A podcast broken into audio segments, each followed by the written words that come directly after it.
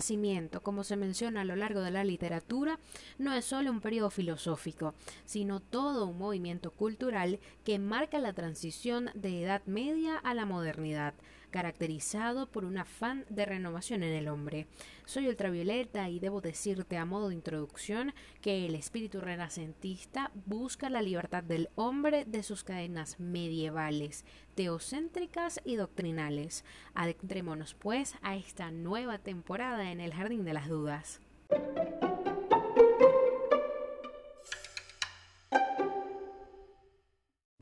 Siguiendo el esquema de la obra de Joseph Sterman, no podemos considerar el Renacimiento como una etapa antirreligiosa o ateísta. La gran mayoría de sus representantes son cristianos, pero pretenden renovar de una manera u otra el cristianismo. Por lo tanto, no resultaría extraño interpretar la Reforma protestante como una consecuencia intrínseca del pensamiento renacentista. La historia ha dividido tradicionalmente a este periodo de acuerdo a criterios cronológicos.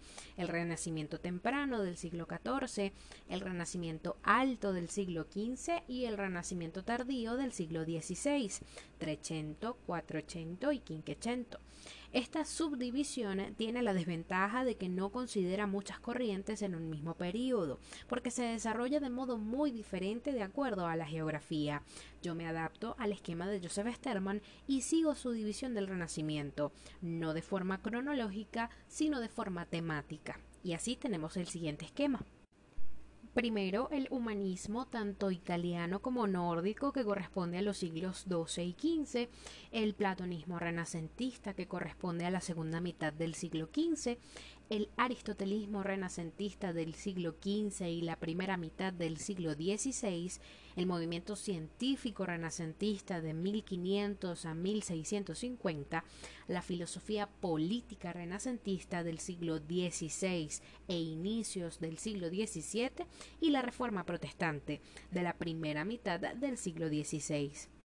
Podemos decir, no sin ciertas reservas, que el Renacimiento es el paso de la Edad Media a la Edad Moderna, cuyo periodo va de la segunda mitad del siglo XIV a finales del siglo XVI. El término alude a una renovación del ideal formativo de la antigüedad, la educación de una personalidad libre. Al liberarse de los poderes dominantes hasta entonces, la Iglesia, la sociedad feudal y sus jerarquías, así como las universidades y en especial la ascesis el renacentista pretende recuperar aquella grandeza humana originaria, representada por ejemplo en la poesía romana. En virtud de su ideal formativo, el Renacimiento es también la época de muchos genios universales, como Leonardo da Vinci. El movimiento propagado desde Italia por toda Europa libera a la filosofía, sacándola no solo del ámbito de la Iglesia, sino también del de las universidades, cuya creatividad se había agotado. La contraposición entre creyentes y herejes entre clérigos y laicos da paso a otra entre cultos e incultos. La escolástica tardía, intelectualmente anquilosada, cede su lugar a un pensamiento desembarazado. Lugares como Padua, Florencia y Londres pasan a ser más importantes que París y Oxford. Aunque el movimiento se cultiva en las cortes de los príncipes e incluso de los papas, está sustentado sobre todo por la burguesía, apoyada por el patriarcado urbano, en especial por escritores como Francesco Petrarca y Giovanni Boccaccio.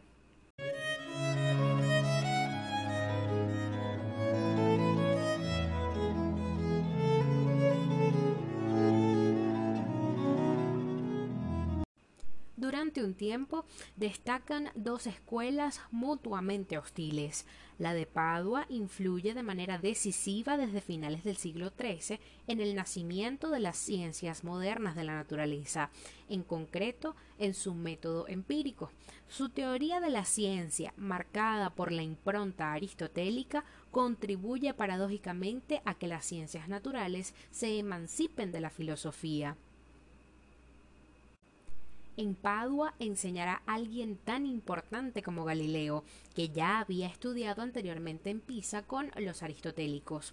La rival de Padua, la Academia de Florencia, fundada por Cosme de Médicis, según el modelo de la escuela de Platón, es precursora de la nueva ciencia. El hecho de que Dios no influya en el mundo, sino que sea tan solo su constructor, lleva a una emancipación de la naturaleza y de su estudio desconocida en un radicalismo incluso por Alberto Magno y Tomás de Aquino.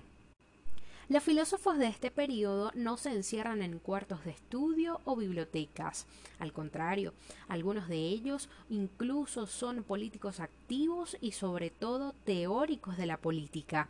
En este sentido, las tres obras pioneras de la época tienen un carácter fundamentalmente distinto. La filosofía política se diversifica en un análisis despiadado de la política realista, tal como la presenta Maquiavelo en su obra El Príncipe, en el proyecto de una comunidad ideal cuyo prototipo es la utopía de Tomás Moro, y también hasta cierto punto la filosofía política de Erasmo, y en un derecho internacional o de gentes nacido en la escolástica tardía española y en el humanismo tardío del barroco con Grosio.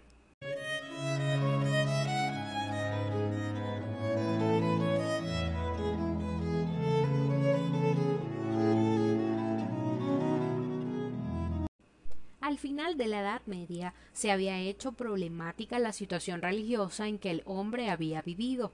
Estaba en profunda crisis la teología, en la cual se subrayaba cada vez más el aspecto sobrenatural y por ello se convertía casi en mística.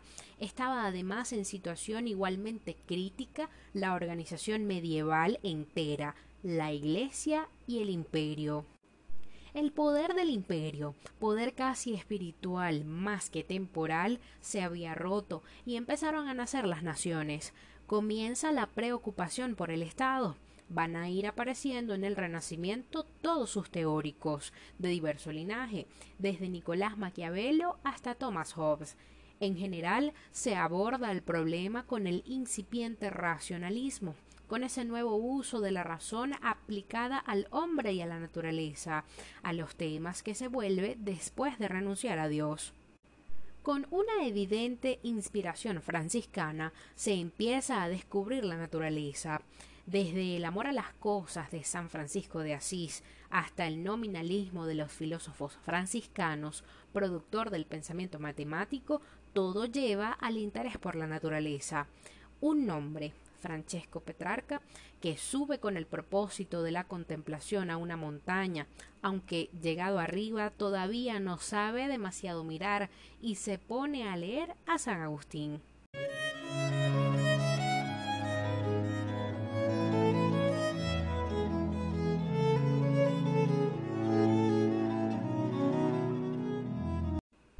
Aparece el humanismo, que prolifera hundísimamente. Llegan a Occidente los libros griegos y latinos. La devoción por lo antiguo llega al extremo, por cierto, sin criterio ni saber demasiado lo que es cada cosa. Se ataca a la escolástica. El humanismo se enlaza con la nueva religiosidad, con la conciencia de que es necesaria una reforma. Esta idea es todavía un poco ortodoxa. Pronto dejará de serlo y se convertirá en la reforma luterana. El interés por la naturaleza trasciende de su propia esfera. Ya no se contenta el hombre con volverse ahincadamente a lo natural. Trata de imponer este carácter a todas las cosas. No solo habrá una ciencia natural, sino un derecho natural, una religión natural, una moral natural, un naturalismo humano. ¿Qué quiere decir religión natural? Es lo que queda de la religión después de quitarle todo lo sobrenatural, revelación, dogma, historia, etc. La religión natural es lo que el hombre siente por su propia naturaleza, un Dios, no como el Dios personal del dogma cristiano, sino una idea de Dios. El derecho natural, la moral natural, son los que competen al hombre solo por ser hombre. Se trata de algo fuera de la historia y fuera sobre todo de la gracia.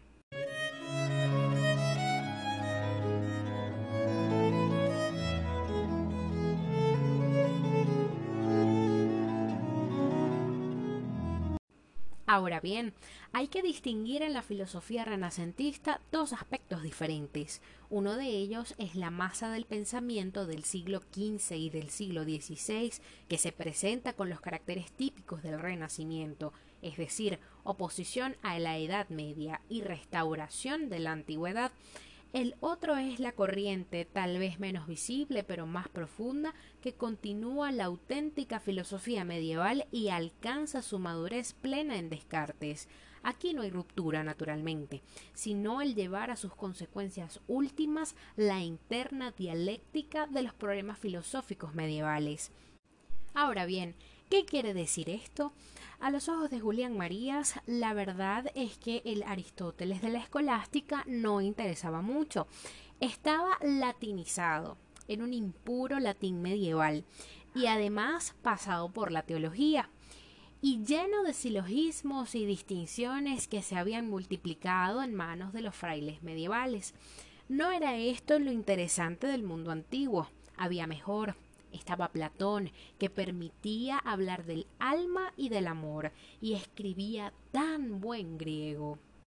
Y algo mejor todavía, estaban los estoicos. Estos tenían todas las ventajas, se ocupaban preferentemente del hombre, y esto se ajustaba al humanismo y a la preocupación general del Renacimiento. En escritos llenos de dignidad y de nobleza, mostraban ejemplos de vida sosegada y serena, llena de mesura, sin el frenesí de los últimos tiempos medievales, y sobre todo hacían girar su filosofía entera sobre el concepto más en favor, la naturaleza. Vivir según la naturaleza esto es lo que era realmente necesario. Poco importaba que la naturaleza estoica, la fisis, se pareciera bien poco a la renacentista, ni que durante mucho tiempo la palabra naturaleza se hubiese emparejado con la palabra gracia. No era necesario entrar en tan sutiles distinciones.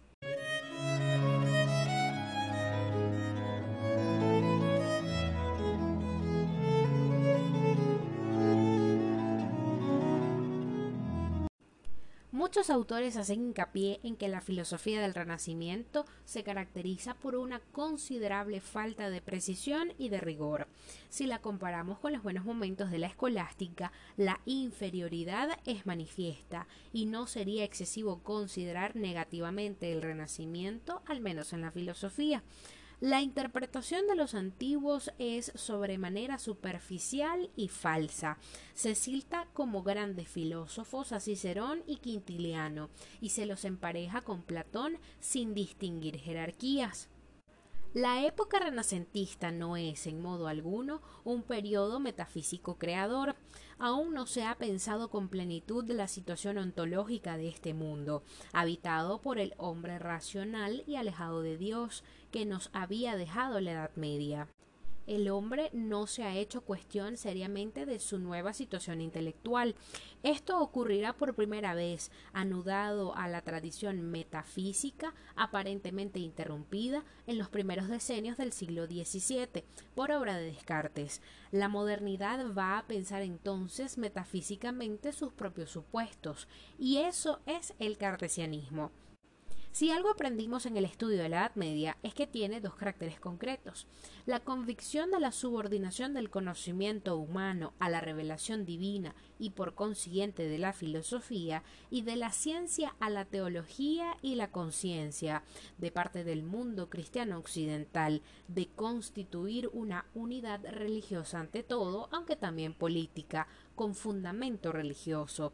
Fue la denominada República Cristiana lo que tomó cuerpo en el Imperio Universal, heredero del Imperio Romano, querido e instituido por Dios. Esto no significa que la expresión de la autonomía de pensamiento humano no existiera o que no existieran comunidades políticas independientes de hecho del imperio e incluso contrarias a él se estudió a fondo en la temporada anterior cómo el reconocimiento sustancial de una esfera de autonomía del hombre no afectaba a la doctrina considerada como perfecta manifestación del modo de pensar medieval, la de Santo Tomás.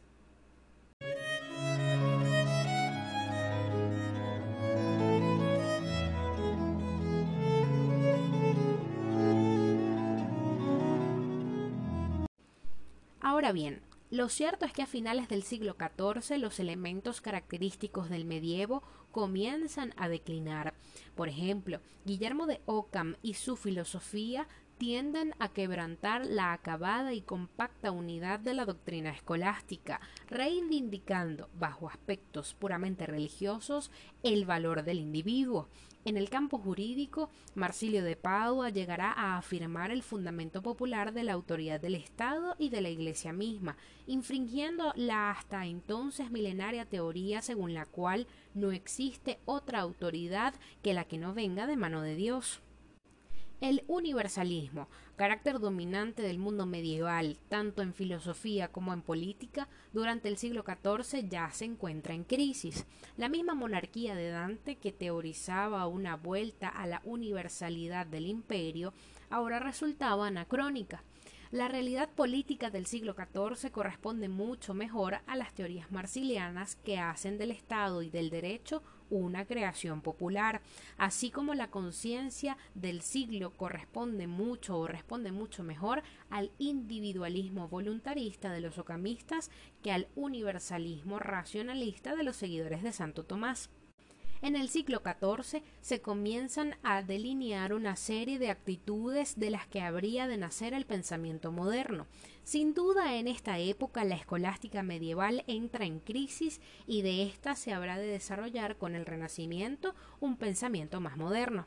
El agustinismo que inspira a alguno de ellos constituye más bien una vuelta a la originaria y más genuina concepción cristiana, en una dimensión puramente religiosa y por ende antirracionalista, que contrasta con el espíritu renacentista, contribuyendo a preparar la corrosión interna de la estructura de la escolástica medieval.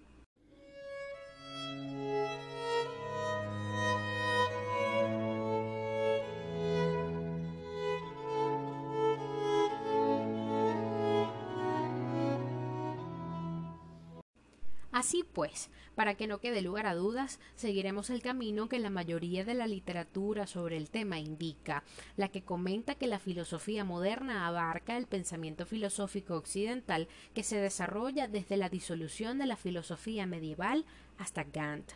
Los movimientos filosóficos que surgen después de Kant y llegan hasta nuestros días comprenden la filosofía contemporánea, que evalúa los últimos acontecimientos filosóficos. El pensamiento filosófico de la Edad Media se hallaba supeditado a la concepción religiosa que dominaba imperiosamente todas las formas de la vida humana.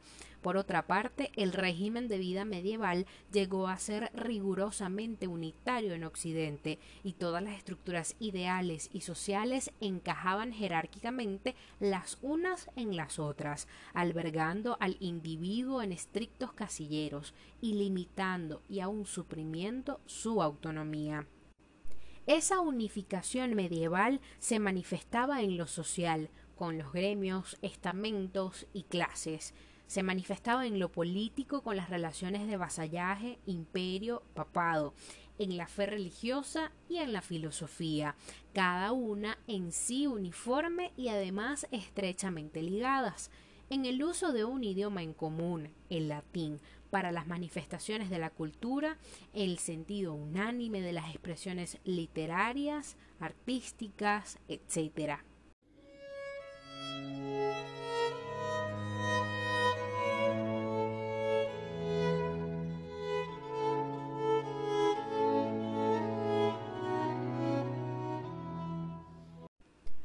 hablamos de renacimiento, este viene con muchos nombres. Uno de ellos es la edad descubridora, porque el hombre parece dotado de un ánimo juvenil que lo impulsa a realizar experiencias, a buscar novedad, a explorar todos los rumbos. La vida espiritual de la Edad Media, caracterizada por un ritmo pausado y la obediencia a lo establecido, es sustituida por una agitación tumultuosa y el anhelo de todas las innovaciones. Es aquí, en el Renacimiento, donde descubrimos las armas de fuego, la imprenta, que arrastra consigo un diálogo a solas con los libros que se pueden multiplicar por miles de copias. Se descubre la homogeneidad del universo y obliga a un nuevo planteamiento del hombre con el cosmos. Se conoce una nueva superficie terrestre de inmensas proporciones, gracias a los viajes de los españoles y portugueses, que incitan a revisar muchas de las ideas corrientes, en confrontación a los informes sobre los países recién hallados. También se descubre que la antigüedad no es solo lo que los textos clásicos indican, sino también el arte, con un esplendor antiguo maravilloso y una serie de técnicas superiores a las medievales, una literatura en buen latín y en lenguas vulgares, un arte que abandona el gótico y renueva los estilos antiguos. En suma, el hombre se descubre a sí mismo, o mejor dicho, se redescubre a sí mismo. La cultura renacentista es la primera que descubre íntegra y plenamente la sustancia humana y que logra sacarla a la luz. En esta edad el mundo se desarrolla ante un vigoroso individualismo, con todos sus matices y gradaciones. Se inicia una concepción de la historia como un proceso creador, donde el hombre comienza a sentirse como dueño y responsable del mundo. Surge una apetencia de activa energía, de placer y de ostentación, que le otorga un fuerte colorido a la existencia,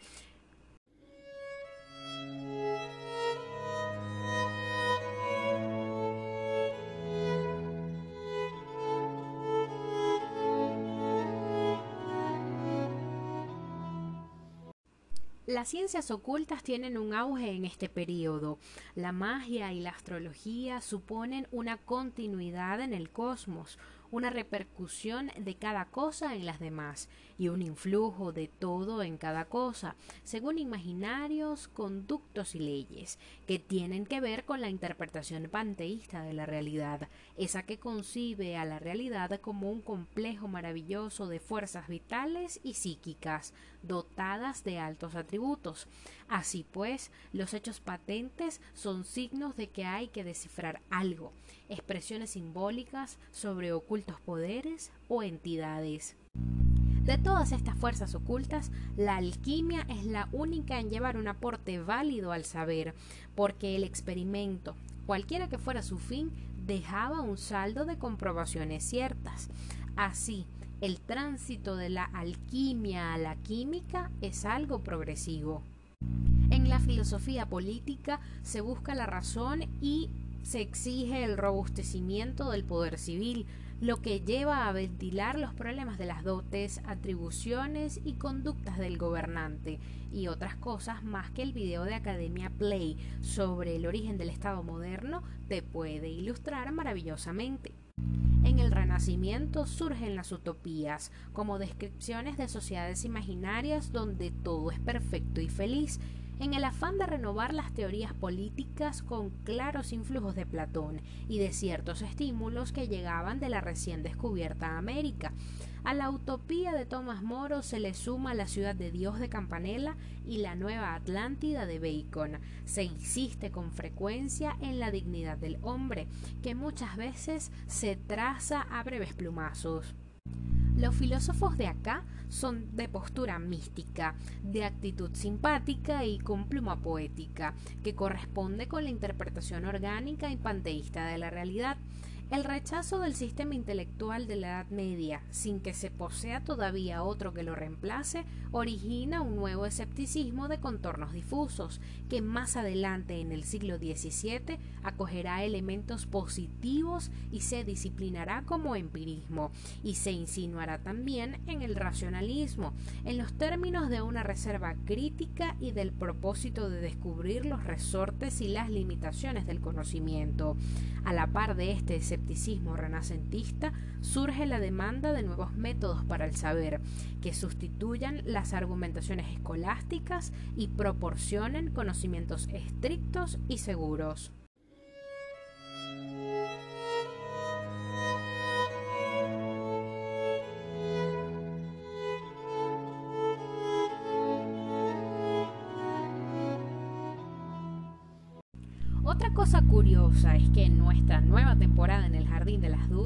Estará llena de hermosos y adorables gatitos renacentistas.